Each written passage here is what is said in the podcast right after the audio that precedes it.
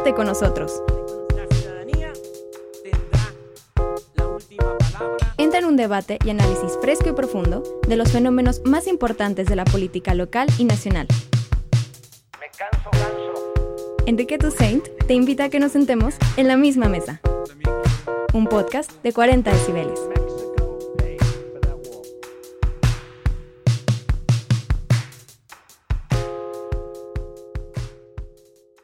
México seguimos debatiendo sobre el hijo del presidente López Obrador, las reacciones, eh, tanto aquí a nivel nacional como en los Estados Unidos. El fin de semana supimos a través de la pluma de Penilei Ramírez en, Reforma, pues digamos, de algunas irregularidades en el contrato de, renta de, la familia, del hijo del presidente López Obrador. Y después tuvimos una respuesta a través de la jornada de parte de, la familia, en donde hacía público uno de los acuerdos de arrendamiento, pero sobre todo unas fichas de depósito para poder vivir en la mansión de Houston. Este lunes, los eh, eh, em, altos ejecutivos, directivos de la empresa Baker Hughes dieron una rueda de prensa donde hablaron de una auditoría que se había demandado para poder determinar si había o no conflicto de interés en la renta de esta eh, casa. En la mañana de este martes, el presidente volvió a irse contra Aristegui, contra los periodistas, diciendo que son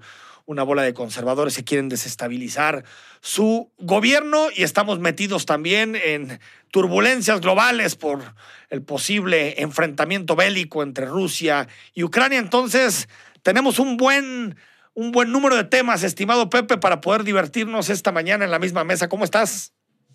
Mi querido Enrique, qué gusto de oírte. Y sí, se juntan los temas en la mesa, pero esto ya está sucediendo cada semana. Es una dinámica informativa, una multiplicación de informaciones, la Sí. estamos viviendo cada semana, que de veras cuesta trabajo seleccionar y analizar, pero vamos adelante porque ya pusiste varios temas. A ver, comencemos si quieres, eh, Pepe, por las reacciones. Eh, eh, el hijo del presidente ha comenzado a, explicar eh, la relación con, esta casa. Al principio, José Ramón decidió no entrar a debatir esta, esta información. Después, el presidente le mandó un mensaje en la mañana donde le decía, pues explícate, ya estás lo suficientemente grandecito. ¿Cómo ves el escándalo de la Casa Gris y si consideras, eh, Pepe, que con estas nuevas informaciones el presidente está logrando zanjar todo el debate sobre el conflicto de interés y el tráfico de influencias? Bueno, primero es que creo que por ahí tendría que haber comenzado la estrategia de respuesta y control de daños de la presidencia con una explicación, ofrecer investigación y que, por supuesto, el propio señalado pues eh, rindiera cuentas Claro. de las acusaciones que se están dando. Él, y yo creo que es importante hacer esta distinción, Enrique, eh, para, para, para todos los que nos están escuchando. Él, desde luego, no es un personaje público, ni tampoco es, ni, ni tampoco es un sujeto obligado, No. como sería pues cualquiera que recibiera eh, un salario o tuviera ingresos de parte del Estado, en el que es mucho más eh, directo, primero la configuración de un conflicto de interés y además la obligación de investigar, por ejemplo, eh, los recursos con los que vive. Él no está en ese supuesto, pero hay un Ahora, de tráfico de influencias, perdón, Pepe, sí. No, porque si utilizó su posición como hijo del presidente para beneficiarse, ahí sí hay tráfico de influencias. Eso sí lo afecta directamente a él. Exactamente, hacia allá iba. En el sistema fiduciario, por ejemplo, Enrique, hay un término que eh, se refiere a las personas políticamente expuestas, que dice, dice, dice el- eh, este ordenamiento, serlo representa un riesgo potencial en sobornos y corrupción en virtud de su posición y de su influencia. Sí. Y este podría ser, desde luego, el caso del hijo del presidente. Cum- Cumple con todos los requisitos. No es el único caso. Por ejemplo, la, la ley eh, prohíbe, por ejemplo, a funcionarios públicos que hayan estado en áreas sensibles, por ejemplo, de proyectos o en el Banco de México, en la Secretaría de Hacienda, etcétera, no poder trabajar en empresas particulares una vez que termina su, su encargo. Sí. Justo por eso, no porque, no, no porque hayan cometido un acto de corrupción. Para evitar conflictos de interés y tráfico de influencia. Es lo que busca la ley, ¿no? Evitar eso. Es exactamente por impedir una Ahora, situación, Ese un es, una situación y un riesgo potencial. Ese es el punto. ese es, Pepe, digamos, el marco normativo. Ahora, ¿crees que, eh, y coincido contigo, el presidente debió haber iniciado por esto? Si, si dos, tres días después comienzan a mostrar documentación que sigue generando muchas dudas, que especialistas en temas inmobiliarios dicen que, que, hay muchas irregularidades, por ejemplo, que no se registró la renta en su momento. Es decir, que hay cosas todavía que se tienen que ir explicando. Pero ¿te parece que ahora sí, tres semanas y cuatro días después, el presidente zanjó la crisis? ¿O, o- o seguiremos viendo más colitas del caso de la Casa Gris?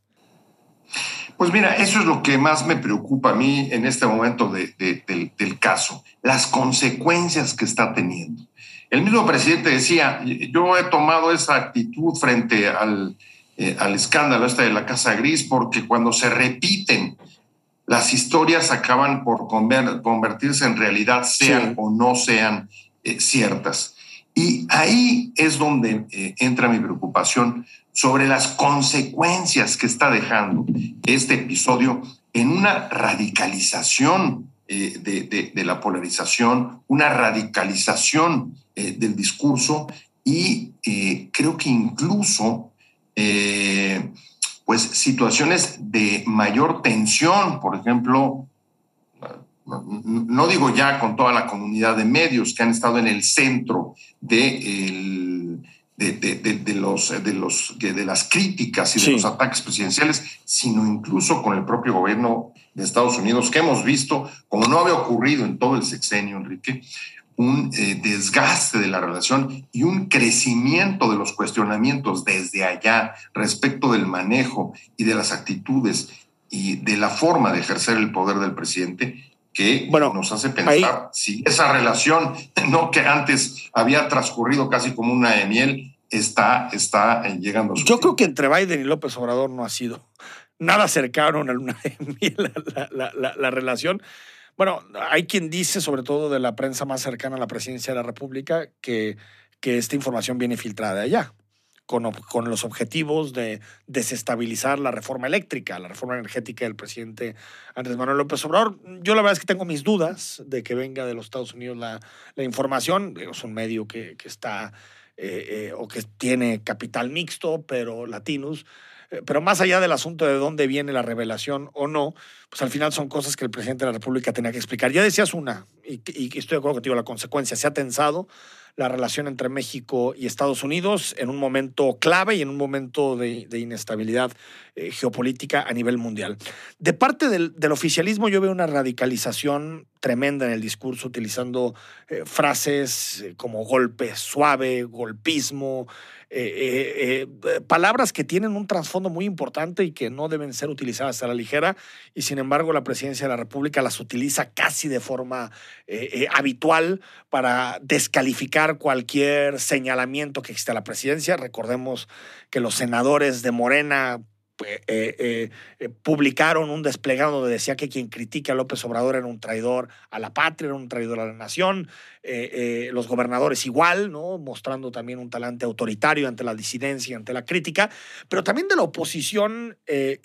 yo no veo, Pepe, una oposición que intente eh, cohesionar eh, eh, eh, eh, las distintas, porque son al final, no, no hay una sola oposición en el país, en el país hay distintas oposiciones y, y creo que la parte más dura relacionada con Frena, con los Cuadri, con los Lili Telles, con la parte más dura del PAN, eh, con esta organización que se llama Sociedad Civil MX, que, que, que hace space en, en, en, Twitter y que reúne a mucha gente, creo que una ala muy ultraderechista está empezando a, a, devorarse a la oposición en el país y vemos cómo se van formando dos polos. Una de una presidencia cada vez más acorralada, con un discurso cada vez más ideológico, con un discurso cada vez más autoritario, y por otra parte una oposición que no solamente reivindica causas democráticas, sino que reivindica un modelo eh, eh, excesivamente respaldado en valores conservadores y de la derecha. Y hay mucha gente en medio que tal vez se pueda sentir más centrista, más socialdemócrata, más eh, que realmente no se ve reflejado en este tipo de oposiciones. Sí, el, el, nivel de polarización en el debate público, Enrique, ahí coincido completamente contigo. Estamos viendo que se acerca a posturas muy cercanas al dogma, Sí. a las verdades absolutas y eh, manejadas como desde identidades tribales. Los, opo- los opositores son mercenarios con intereses mancillados, traidores a la patria y al pueblo, mientras que desde el otro lado es eh, el- estamos al borde de caer en el abismo de una dictadura que nos aproxime a Venezuela. En fin, eh, sí, hay una radicalización y una, déjame decírtelo de esta manera, eh, si una crisis del lenguaje político podemos eh, ver en ella una forma de crisis política, Claro, creo que estamos en ella, Sí, porque el lenguaje que estamos utilizando, Enrique, es eh, pues francamente el reflejo como si estuviéramos en momentos de, de ruptura. El propio presidente lo dice, estamos en momentos de definición. eh, pero ¿qué significa estar en Eso momentos? se me eh, hace cuasi fascista, ¿eh? eh, estamos que- en momentos de qué significa. O estás luego- conmigo o estás en contra de mí. Eso es lo que dice el presidente. Exacto. Básicamente. Y luego, y luego tenemos, a- lo, lo citabas tú también, eh, posicionamientos, por ejemplo, en el Senado de Morena, en el que eh, personifican a la nación en el presidente y en el pueblo, lo cual, y esto es lo que más me preocupa de lo que estamos viendo, creo que lo que promueve y nos dirige es a la equivocación y la más grave, a desactivar o a tender a desactivar. Creo que la radicalización la, de la polarización va hacia eso, desactivar el debate público y recortar o limitar Sí. la posibilidad de impugnar, que es justamente un derecho La democracia, pues es lo básico, es lo básico, de una democracia. Ahora, yo no sé qué tanto. eh, hay, hay dos indicadores. Uno, la polarización en redes sociales, tú lo sabes, Pepe, no es de hoy, pero sí se ha agudizado en este, en este eh, eh, sexenio, eh, eh, donde las posiciones de quien está con el presidente y quien está en contra del presidente están totalmente divorciadas y encuentras muy poca moderación en las, en las redes sociales. Pero hay otros datos, por ejemplo, lo, lo compartía Carlos Bravo, regidor, en, su, en sus cuentas. Eh, por ejemplo, cuando tú analizas las encuestas, cada vez más ves más que se fortalecen. Cuando se habla de la aprobación del presidente, se fortalece la aprobación. Es decir, los que más aprueban, los que aprueban con mayor intensidad se fortalecen, los que desaprueban con mayor intensidad también se fortalecen, y los en medio, los que ponen matices, moderaciones, se van desvaneciendo. Y es un fenómeno que no solamente está ocurriendo eh, eh, eh, aquí, Pepe, ¿Qué, ¿qué está sucediendo, por ejemplo, en Francia? Dos candidatos, una candidata, un candidato de la ultraderecha, con posibilidades de llegar a la segunda ronda. Eh, dos, ya ni siquiera solamente Marine Le Pen, ahora también Eric Zemmour. Eh, está sucediendo algo similar en España con el caso de, de, Vox, está sucediendo en, en, Reino Unido con, el, con los problemas de Boris Johnson. Es decir, si estamos yendo, no sé, en Estados Unidos con el Partido Republicano, en Canadá con los famosos convoys estos de la libertad, si estamos yendo a un periodo de muchísima polarización eh, política. Y en un momento yo pensaba, bueno, es que esta polarización es sobre todo de las redes, es de las redes sociales, es de- del, Twitter, es de, ¿no? Que es una cantina a las 5 de la mañana, el Twitter. No, ya no, no, no, no es eso, es, ya lo empiezas a ver en datos empíricos, empiezas a ver que la sociedad mexicana, ahora sí, después de las revelaciones de la Casa Gris, me parece que está llegando a un nivel altísimo de polarización y en donde tampoco hay políticos que pongan un poquito como toallas frías y que digan, vamos a discutir el país, este país existe antes de López Obrador y existirá después de Andrés Manuel López Obrador, y realmente vemos una oposición que dice, yo me beneficio de que haya polarización porque crezco electoralmente, y un oficialismo que dice, yo me beneficio de que haya polarización porque cohesiono a mi base de simpatizantes y eso me permite eh, ganar la elección en 2024. Entonces, yo veo pocos incentivos para que los, la oposición y para que el oficialismo tiendan hacia la moderación y hacia el acuerdo. Además, la polarización eh, política, Enrique, me parece que, y, y- y creo que esta es parte de la explicación o de mi explicación de por qué se extiende, se extiende acá y en otros lados, es que es un recurso que sirve para omitir problemas, Sí. que es bastante útil para neutralizar a la crítica y para evitar también pues que haya rendición de cuentas, porque lo que hace es reducir la, la discusión eh, pública a estar a favor o en contra Filias de algo o de alguien. Sí. Es decir, en este caso el presidente, como en un estado, francamente, Enrique, no sé si exagere, pero un estado, una especie de estado de guerra impermeable en el que ninguno de los, eh, de, de los actores es capaz de escuchar más allá de sus propias peroratas. Y el arte de tener siempre la razón, Enrique, en este caso, pues me parece que no repara en trucos de oposición o del propio oficialismo para acusar directamente a quien le lleve la contra, pues casi casi de padecer una enfermedad, Claro. pues ya sea moral, corrupción eh, o, o mental, de enloquecer contra o cuando eh, tienen alguna postura contraria a su Es identidad ideológica. Es la destrucción del otro, ¿no? El otro no Claro. tiene legitimidad para defender sus posturas. Y también es un acto, bueno, es una estrategia en la que pues dejan de caber los problemas. Ya no hay problemas, hay solamente culpables.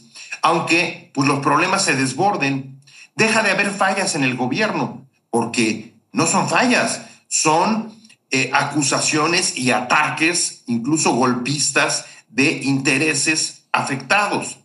Aunque pues esto tampoco impida No, y- borrar la crisis en la que pues seguimos viendo que se No, profundiza está claro. eh, en, en- en- en el país. Está y en aquí crisis. está y aquí está el punto, Enrique, que más me preocupa y es de, de ambos lados eh, de- de- en, situaciones de polarización y es que la radicalización lleva a acabar por entender el derecho de impugnar Sí. como una ofensiva contra el presidente o la oposición, y eso, la verdad, que es creer, creer que todos los problemas del país pasan por su interés político de eh, pugnar por una Sí. candidatura o Y- por y como desplazarlo dices- del poder en 24 o por eh, evitar que eso suceda y que realmente Y- sí. la verdad es que ninguno es tan relevante ningún problema es tan relevante como para eh, dejar de proteger o cuidar pues a la figura que encarna la nación, en el caso del presidente,